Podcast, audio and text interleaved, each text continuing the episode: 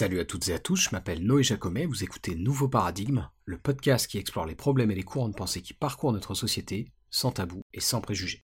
Alors si vous suivez un peu ce que je fais sur YouTube, vous aurez sans doute remarqué que ces derniers temps, je parle beaucoup d'éthique, de philosophie morale, notamment du fait de positions prétendument en dehors des postures morales que je vois sur les réseaux sociaux. Je dis prétendument parce que en fait, dès lors qu'on prend position politiquement, on est toujours motivé par des considérations morales sous-jacentes. Prenez n'importe quel débat politique, comme par exemple la question du droit à l'avortement, bah, quelle que soit votre position sur celui-ci, elle est liée à des réflexions morales, à des considérations éthiques. Et donc, dans l'épisode d'aujourd'hui, j'avais envie de revenir et de proposer une version amendée et mise à jour d'un des premiers scripts de Nouveau Paradigme qui porte sur ce qu'on appelle le réalisme, en philosophie morale, qui est une thèse qui postule, pour faire très court, que les propositions morales peuvent être objectivement vraies ou objectivement fausses. Et le courant qui s'oppose au réalisme, c'est le relativisme, qui donc au contraire postule que la morale est contextuelle, c'est-à-dire qu'elle dépend de l'époque et de la culture dans laquelle elle existe, voire même qu'elle est purement subjective. Et donc c'est de ça qu'on va parler aujourd'hui, en prenant appui sur Spinoza notamment, mais pas que, parce que je vais y venir, il y a cette idée chez certains que Spinoza serait un penseur relativiste, ce qui n'est pas vraiment le cas, mais un peu comme avec l'idéalisme et le matérialisme, et ben Spinoza est un penseur un petit peu de la frontière, même si de fait il s'inscrit in fine à mon avis, et je suis pas le seul à penser ça, on y viendra, plus dans une forme de réalisme que de relativisme. Donc ce qui a provoqué cette volonté chez moi de ressortir un épisode à ce sujet, au-delà de ce que j'ai déjà évoqué, c'est comme je vous l'ai dit, un certain relativisme moral que j'ai pu constater sur les réseaux sociaux, et aussi plus récemment des discussions avec plusieurs vidéastes diplômés pour certains de philosophie sur ces sujets. C'est quelque chose qu'on a évoqué par exemple avec Doomit dans le débat d'il y a trois semaines, et c'est aussi quelque chose que j'ai évoqué avec L'Obscur, le créateur de la chaîne YouTube Fils de Bulle, qui est une chaîne dédiée à la bande dessinée, donc rien à voir, mais il se trouve que L'Obscur euh, a étudié la philo et qu'il a notamment une affection particulière pour David Hume, qui est souvent invoqué, à tort ou à raison, dans les débats entre réalisme relativisme. Je pense d'ailleurs qu'un de ces quatre, l'Obscur, viendra nous parler de David Hume sur la chaîne, et c'est d'ailleurs un peu aussi en réaction à cette discussion qu'on a eue euh, tous les deux sur Hume que j'avais envie de mettre en avant le réalisme dans l'épisode d'aujourd'hui, notamment par le biais de Spinoza, qui n'en fait pas quelque chose d'absolu du tout. Je vais développer tout ça, on va parler de la loi de Hume, on va arriver à Spinoza progressivement, mais commençons donc par le commencement, et revenons du coup un petit peu sur le lexique, je vous l'ai dit, ce qu'on appelle le réalisme, dans ce contexte, c'est la position qui veut qu'il existe des vérités objectives concernant la morale. Si vous dites par exemple qu'il est objectivement immoral de tuer un être humain, c'est une position réaliste. Ça ne veut pas dire qu'il n'y a jamais d'exception, et je suis sûr que certains d'entre vous connaissent ce qu'on appelle les dilemmes du tramway, qui sont des expériences de pensée dans lesquelles on imagine un scénario catastrophe au cours duquel il faut prendre une décision qui va forcément conduire à la mort d'une ou plusieurs personnes, mais qui va aussi en sauver un certain nombre. Et donc l'idée, encore une fois, c'est pas d'arriver à des conclusions absolues, mais bien d'essayer d'ancrer la philosophie morale dans un cadre normatif qui tendrait vers l'objectivité. Et pour poursuivre donc toujours sur le lexique, la position, comme je vous l'ai dit, qui s'oppose au réalisme, c'est ce qu'on appelle le relativisme moral, et on nomme cette position de la sorte puisque son postulat, c'est que la morale est le fruit d'un consensus culturel, et donc une norme qui est relative à la société dans laquelle elle existe. Et bien entendu, il y a des arguments philosophiques qui ont été énoncés en faveur de cette position aussi. Et il y en a notamment un qui est très important, ce qu'on appelle la loi ou parfois la guillotine de Hume, et dont on va parler tout de suite. Donc rapidement, David Hume, c'était un philosophe écossais du XVIIIe siècle qui s'inscrit dans plusieurs courants, mais notamment le scepticisme et l'empirisme. Et donc Hume proposait dans son traité de la nature humaine cette loi qui porte aujourd'hui son nom, et qu'il résumait ainsi, je cite, Dans tous les systèmes de moralité que j'ai rencontrés jusqu'ici, j'ai toujours remarqué que l'auteur procède quelque temps de la manière ordinaire de raisonner et établit l'existence d'un dieu ou fait des observations concernant les affaires humaines, quand soudain je suis étonné de trouver qu'au lieu de rencontrer les termes est et n'est pas, je ne trouve aucune proposition qui ne soit connectée avec des doigts ou ne doit pas.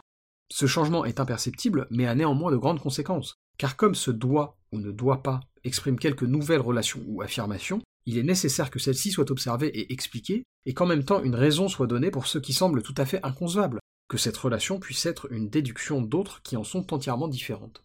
Mais comme les auteurs n'utilisent pas fréquemment cette précaution, je me permets de la recommander au lecteur, et je suis persuadé que cette petite attention fera succomber tous les systèmes vulgaires de moralité, et nous fera voir que la distinction entre le vice et la vertu n'est pas fondée simplement sur la relation entre objets, ni n'est perçue par la raison. Alors c'est un petit peu daté, et donc euh, pas forcément évident à comprendre quand c'est énoncé comme ça, et du coup le philosophe français Raymond Boudon en a proposé une version beaucoup plus simple, aucun raisonnement à l'indicatif ne peut engendrer de conclusion à l'impératif. Et c'est souvent comme ça que la loi de Hume est comprise, c'est-à-dire comme l'idée qu'un fait, ce qui est, ne peut pas être corrélé à une prescription morale, ce qui doit être. Donc si je constate par exemple qu'une personne euh, est malade et que ça nuit à sa santé, je ne peux pas en conclure qu'il faut préférer la santé à la maladie, en tout cas pas dans l'absolu puisque là il y a un saut dans la logique entre une chose qui est, un fait, et une chose qui devrait être, un précepte moral. Ce qui est bizarre, c'est que même si généralement la loi de Hume est comprise comme ça, en réalité on peut en faire une interprétation un petit peu différente, toujours proposée par Boudon, qui dirait plutôt la chose suivante, on ne peut tirer une conclusion à l'impératif de prémices qui seraient toutes à l'indicatif. Cette interprétation-là, elle implique que la loi de Hume ne serait pas nécessairement incompatible avec la position réaliste, en tout cas tant qu'elle n'est pas absolutiste. Parce que le sous-entendu ici, c'est que, en fait, beaucoup de nos jugements de fait comportent des jugements de valeur implicites. Mais au-delà de ça, quand bien même on déciderait d'accepter la première version, ça pose une question majeure. Pourquoi mettre la morale sur un tel piédestal? Pourquoi est-ce que ce domaine devrait être le seul champ dans lequel les sciences et la raison n'auraient pas leur mot à dire? C'est quand même curieux. Reprenons mon analogie avec la médecine. Ça viendrait à l'idée de personne de dire que le cancer n'est pas une mauvaise chose, quand bien même il aurait lieu, et c'est arrivé, dans une civilisation ou à une époque qui n'a pas ou peu de connaissances en médecine moderne. Mais dès qu'on parle de morale, là tout d'un coup non, beaucoup de gens considèrent que ce qui est vrai pour eux n'est pas vrai dans d'autres cultures ou à d'autres époques. Pourtant, de la même manière que le cancer reste le cancer dans une civilisation pré-scientifique, la souffrance et le malheur restent la souffrance et le malheur, y compris dans des civilisations qui ne le réalisent pas. Et comprenez-moi bien, je suis pas en train de dire qu'il y a qu'un seul moyen de créer une société juste et que ce sont les philosophes occidentaux qui ont trouvé comment. Il peut très bien y avoir plusieurs façons équivalentes de créer une société dans laquelle les individus s'épanouissent. Ce que je dis en revanche, c'est qu'il ne faut pas confondre l'objectivité et l'absolutisme et surtout qu'il y a des faits moraux qui se vérifient indépendamment de nos opinions individuelles, de la même manière qu'il y a des faits médicaux qui se vérifient de la sorte. Ce que je dis donc, c'est qu'il n'y a pas de raison de traiter le champ de la philosophie morale différemment des autres domaines de la connaissance humaine. Et là, je parle bien de pratique. Il ne s'agit pas d'être absolutiste et d'énoncer comme un grand principe qu'il faudrait faire comme ça et pas autrement. Mais si on est capable d'admettre que l'objectif de la médecine c'est la santé, ça me semble pas si déconnant d'admettre que l'objectif de la philosophie morale, c'est par exemple le bonheur, le bien-être ou, à minima, le fait d'éviter la souffrance. Et dès lors qu'on admet ça, on est également obligé d'admettre qu'il y a objectivement de bonnes et de mauvaises façons de parvenir à ces buts. Et puisqu'on est sur toutes ces distinctions, j'aimerais maintenant justement vous donner un peu le regard spinozien, ou en tout cas d'un spécialiste de Spinoza sur la question, avec le cas de, de Steven Nadler, qui est un universitaire américain qui a écrit beaucoup sur Spinoza, un petit peu sur Leibniz et Descartes aussi par ailleurs. Et donc, euh, pour le coup, je vous ai traduit un extrait d'une interview dans laquelle il parle justement de la philosophie morale de Spinoza, et il y explique que, de son point de vue, il y a bien une forme de réalisme chez Spinoza. Je vous lis l'extrait en question, gardez en tête que c'est une interview, donc c'est de l'oral. Je cite. Ce qu'on peut dire, c'est qu'il y a une chose qui est absolument claire, c'est que rien en soi n'est bon ou mauvais pour Spinoza. Il n'y a donc pas de valeur morale intrinsèque ou absolue, et rien ne peut être jugé moralement indépendamment du cadre relationnel dans lequel il s'inscrit. Alors certaines personnes ont interprété Spinoza comme une sorte de subjectiviste ou un anti-réaliste moral, pour qui le bien et le mal seraient purement interprétatifs, ce qui impliquerait que les valeurs morales du bien et du mal, du juste et de l'injuste, sont quelque chose de complètement dépendant du jugement, ou disons, qui réside dans l'œil du spectateur. Selon cette lecture subjectiviste ou anti-réaliste, quelque chose est bon si vous pensez qu'il l'est, et vous pouvez penser que cette chose est bonne et je peux penser qu'elle est mauvaise, et nous devrons simplement accepter notre désaccord. Je pense que c'est pas la bonne façon de lire Spinoza. Certes, il n'est pas un absolutiste, mais je le lis comme un réaliste moral. Ce qui signifie donc qu'il existerait pour lui certains faits moraux de base, bien qu'ils soient des faits relationnels, et en ce sens il y a certaines choses qui sont vraiment bonnes, mais seulement en relation avec un individu. Si on prend l'exemple d'un être humain individuel, par opposition disons à un arbre ou une girafe, il y a certaines choses qui améliorent la condition de cet être humain. L'eau, une alimentation nutritive, la connaissance, ces choses sont bonnes pour l'être humain et le rapprochent de la condition idéale, de l'épanouissement. Et parallèlement, il y a d'autres choses qui ont un effet néfaste sur les êtres humains, en ce sens qu'elles affaiblissent notre condition. Et elles n'affaiblissent pas notre condition parce que nous pensons qu'elles le font. Elles affaiblissent vraiment notre condition. L'arsenic récréatif, l'alcool, ces choses peuvent apporter, disons, un plaisir à court terme, mais in fine, elles affaiblissent notre condition. Et donc ces choses sont en fait mauvaises par rapport à nous. Elles ne peuvent bien sûr pas être mauvaises dans l'absolu. Ce qui est mauvais pour un être humain peut être bon pour un écureuil ou pour un arbre, et ce qui est bon pour un être humain peut être mauvais pour un autre type de créature, mais tout ça ne rend pas le bien et le mal ou le juste et l'injuste subjectifs. Cela les rend simplement relationnels, mais néanmoins objectifs. Donc je pense qu'il y a vraiment un bien ou un mal objectif. En revanche, la morale de Spinoza n'est pas une éthique du devoir. Spinoza ne dit pas que parce qu'une action est juste, vous avez le devoir de la faire, ou que parce qu'une action est mauvaise, vous avez le devoir de ne pas la faire. Donc de ce point de vue-là, il est très éloigné d'une vision, disons, kantienne de l'éthique. Cependant, pour Spinoza, il est dans votre intérêt de poursuivre ce qui est vraiment bon, et il est contraire à votre intérêt de poursuivre ce qui est mauvais. Voilà, fin de citation. Alors bien sûr, il y aura toujours des gens circonspects qui diront des choses du genre euh, qu'est-ce qui te permet finalement d'affirmer que le bien-être est moral, en accord avec Hume, ou disons avec leur interprétation de Hume, mais en fait il s'agit pas d'être absolutiste. Bien sûr que la connaissance, c'est pas intrinsèquement bon pour les humains. En revanche, ce n'est pas juste une question de subjectivité non plus. Et ce qu'on peut objecter à ce relativisme radical qui prétendrait le contraire, c'est que les faits ne sont pas si différents des valeurs qu'on le dit souvent. Les valeurs reposent même en réalité sur des axiomes se voulant factuels. De la même manière que les pratiques et recommandations de santé le font par exemple. Et dès lors, on tombe dans un paradigme où la morale devient un domaine de recherche comme un autre, et où la science peut faire des recommandations en fonction de buts spécifiques. À partir de là, le problème qui persiste n'est plus exclusif à la morale, ce problème c'est celui de gens qui vont dire ok, dans le domaine de la santé, on est parti du principe que l'objectif c'était de maintenir les gens en vie, en bonne forme physique et d'éviter qu'ils soient atteints par la maladie, mais qu'est-ce qui te permet de dire que ces axiomes de départ constituent ce qui est bon? Et c'est là que l'empirisme devient intéressant, et qu'une compréhension plus fine de David Hume que l'interprétation standard de sa loi morale devient pertinente. Et pour comprendre ça, j'ai justement discuté un peu avec l'ami l'obscur qui m'a recommandé de me pencher sur une œuvre spécifique de Hume, son enquête sur les principes de la morale. Et effectivement, dedans, on y voit plusieurs choses. D'abord, on y voit que, contrairement à ce que lui font dire beaucoup de gens, la loi de Hume n'est pas juste un truc bête et méchant. C'est plutôt une mise en garde contre les systèmes moraux archaïques. D'ailleurs, c'est ce qu'il dit quand on lit le texte original. Et là-dessus, il est bon de rappeler que Hume écrit au milieu du XVIIIe siècle, dans une Europe encore très marquée par le christianisme. C'est pas anodin. Et par ailleurs, si on peut bien dire que pour Hume aucun système moral normatif absolu ne peut se déduire de la raison, il faut bien, comme me disait l'obscur, des règles pour vivre en société. Et Hume n'est pas en désaccord avec ça. En ce sens, ce contre quoi il se bat, il me semble, et je suis vraiment pas expert donc je peux me tromper, mais ce contre quoi il se bat, c'est surtout justement les cadres moraux, on va dire périmés. Et ça, bah typiquement, c'est pas du tout une position relativiste. Le relativiste pur va vous dire que la morale est purement une question de légitimité contextuelle, ce que ne semble pas dire Hume. Et je voudrais vous lire justement un extrait de son enquête sur les principes de la morale qui va dans ce sens, je cite. Comme toute qualité qui est utile ou agréable soit aux autres, soit à nous-mêmes est appelée vertu ou mérite personnel, jamais on ne se trompera sur cette dénomination, en jugeant d'après la raison naturelle et non obscurcie par les préjugés de la superstition et d'une fausse religion. Pourquoi le célibat, les jeûnes, les macérations, l'abnégation de soi-même, l'humilité, le silence, la retraite, et toutes les vertus monacales sont-elles rejetées par tous les hommes sensés? C'est parce qu'elles ne mènent à rien, qu'elles ne contribuent en rien à l'avancement d'un homme, qu'elles ne le rendent point plus estimable dans la société, qu'elles ne donnent point le talent de plaire dans le monde, enfin parce qu'elles ne lui apprennent point à jouir de lui-même.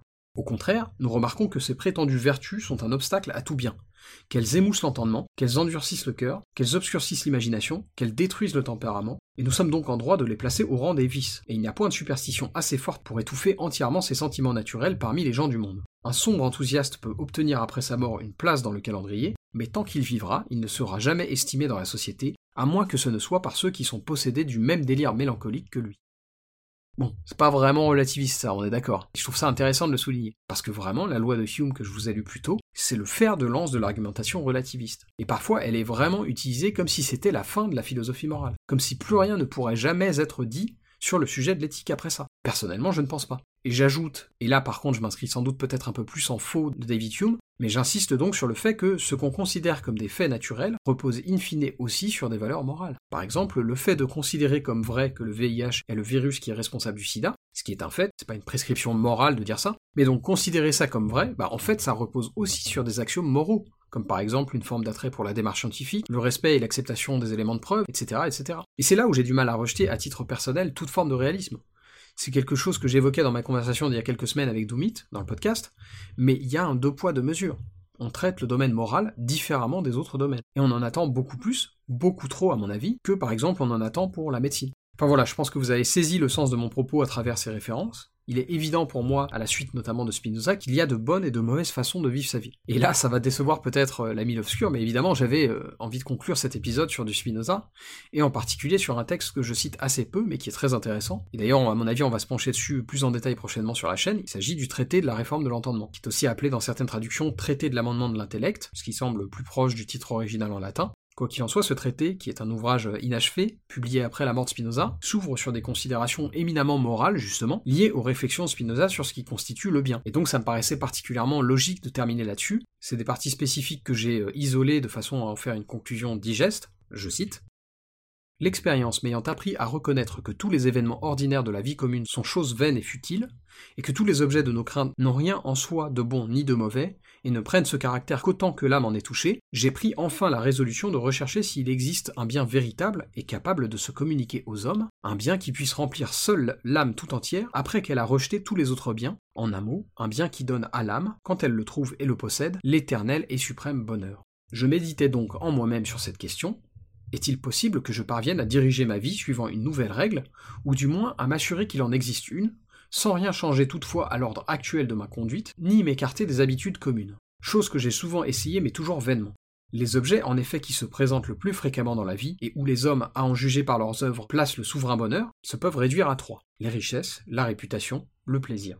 Or l'âme est si fortement occupée tour à tour de ces trois objets qu'elle est à peine capable de songer à un autre bien. Au contraire, l'amour qui a pour objet quelque chose d'éternel et d'infini nourrit notre âme d'une joie pure et sans aucun mélange de tristesse, et c'est vers ce bien si digne d'envie que doivent tendre tous nos efforts. Mais ce n'est pas sans raison que je me suis servi de ces paroles, à considérer les choses sérieusement, car bien que j'eusse une idée claire de tout ce que je viens de dire, je ne pouvais cependant bannir complètement de mon cœur l'amour de l'or, des plaisirs et de la gloire.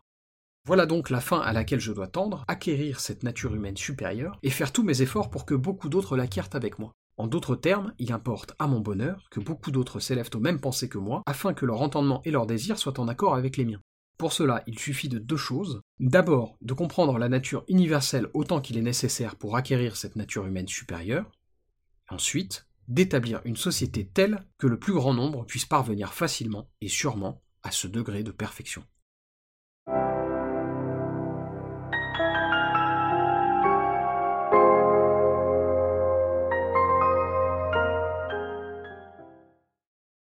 Si vous aimez mon travail et que vous voulez me soutenir, il y a plusieurs façons de le faire. Vous pouvez attribuer une note et suivre un nouveau paradigme sur Apple Podcast, Spotify, Deezer et YouTube, ou bien vous pouvez simplement le partager à vos amis et vos proches. Le bouche à oreille euh, aide toujours. Enfin, vous pouvez financer le podcast en vous rendant sur ma page Patreon ou Tipeee. Et quel que soit le soutien que vous m'apportez, merci. C'est vraiment grâce à vous que mon travail peut continuer à exister et se pérenniser.